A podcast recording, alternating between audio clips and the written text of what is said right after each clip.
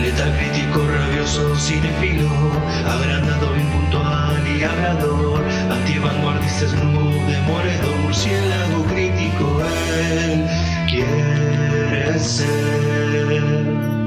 Buenos días, buenas tardes, buenas noches, bueno, lo que sea que estén teniendo, bienvenidos a otro podcast de Lamento Murciélago.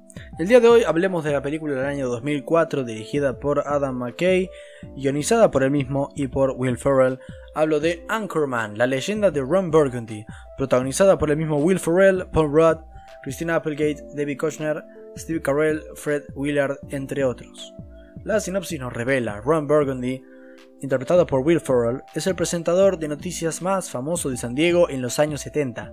Cuando se entera de que Verónica Corningstone, interpretada por Christina Applegate, una reportera feminista y ambiciosa, va a trabajar con él, Ron está de acuerdo mientras la nueva se ocupe de las exposiciones de gatos, cocina y otras especialidades femeninas, digamos.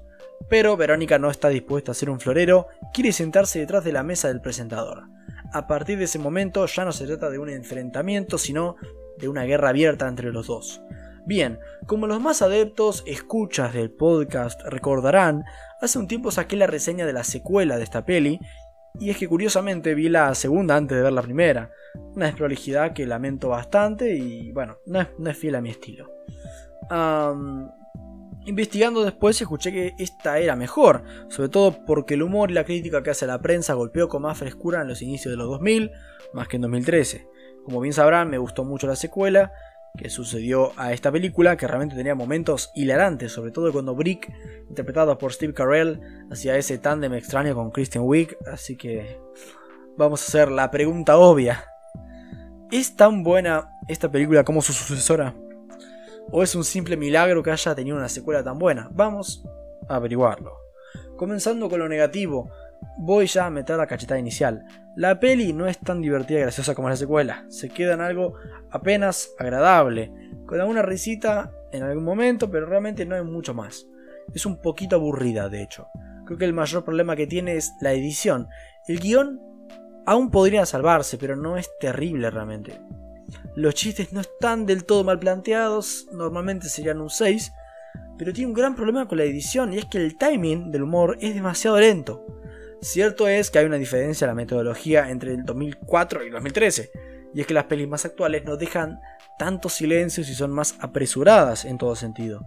Sin embargo, si en un guion tan gracioso como el que podría ser La jaula de las locas, tomando otra comedia en derredor de su ámbito, Creo que esa película, incluso con un ritmo, tempo parecida a esta, tenía un guion realmente que la sostenía mucho mejor. Um, acá, entre que los chistes no funcionan del todo, o eh, no tanto al menos como ellos esperan, se hace pesada realmente. Yo la estaba viendo un amigo por insistencia mía, ¿no? Era como que... Um, porque la sucesora es mucho mejor y realmente no paré de disculparme por la poca gracia que nos estaba haciendo. O sea, era como... Lo vi a mi amigo que estaba más con el celular porque realmente era aburrida. Y no paré de disculparme. Un personaje que en la segunda se sugería que tenía más protagonismo o era más foco de la acción en la primera era esta Corniston, Verónica Corniston, interpretada por Christina Applegate, eh, rival profesional de Ron Burgundy, que a su vez es su interior, interés romántico, que realmente no es demasiado spoiler porque es algo bastante previsible. En la segunda no es muy relevante porque se da a entender que su historia juntos está contada en esta peli. Y no me funciona acá realmente para nada. cae un poco en el cliché de la chica que se hace la difícil, que va contra la misoginia, que llega a plantarse a estos machistas como Burgundy y sus amigos, pero termina cediendo fácilmente a el, entre comillas, encanto de Ron, y por ende a la misoginia. No sé si es un chiste que no entiendo, pero realmente se me hizo muy estúpido todo eso. Realmente no se me ocurre algo positivo que decir. Y no, no se va a llevar un 1 la peli. Va a ser una nota bastante superior a eso. Pero es que no encuentro un punto alto. Simplemente cosas que por ahí están ok que no, me sale natural comentar, sinceramente. Porque estaría, si les dijera, no sé, eh, algún actor está bien. O sea, si destacase a un actor es que hizo una buena actuación. Y comento mucho, estuvieron ok. O sea, es como que, y para dar un ok, no voy a decir nada. Eh, en, resumen y para finalizar, Anchorman de 2004 es una comedia pobre y que por momentos deja pausas dolorosas para nosotros. Los aburridos espectadores. Ah, esos espectadores. Un tanto decepcionante, ciertamente.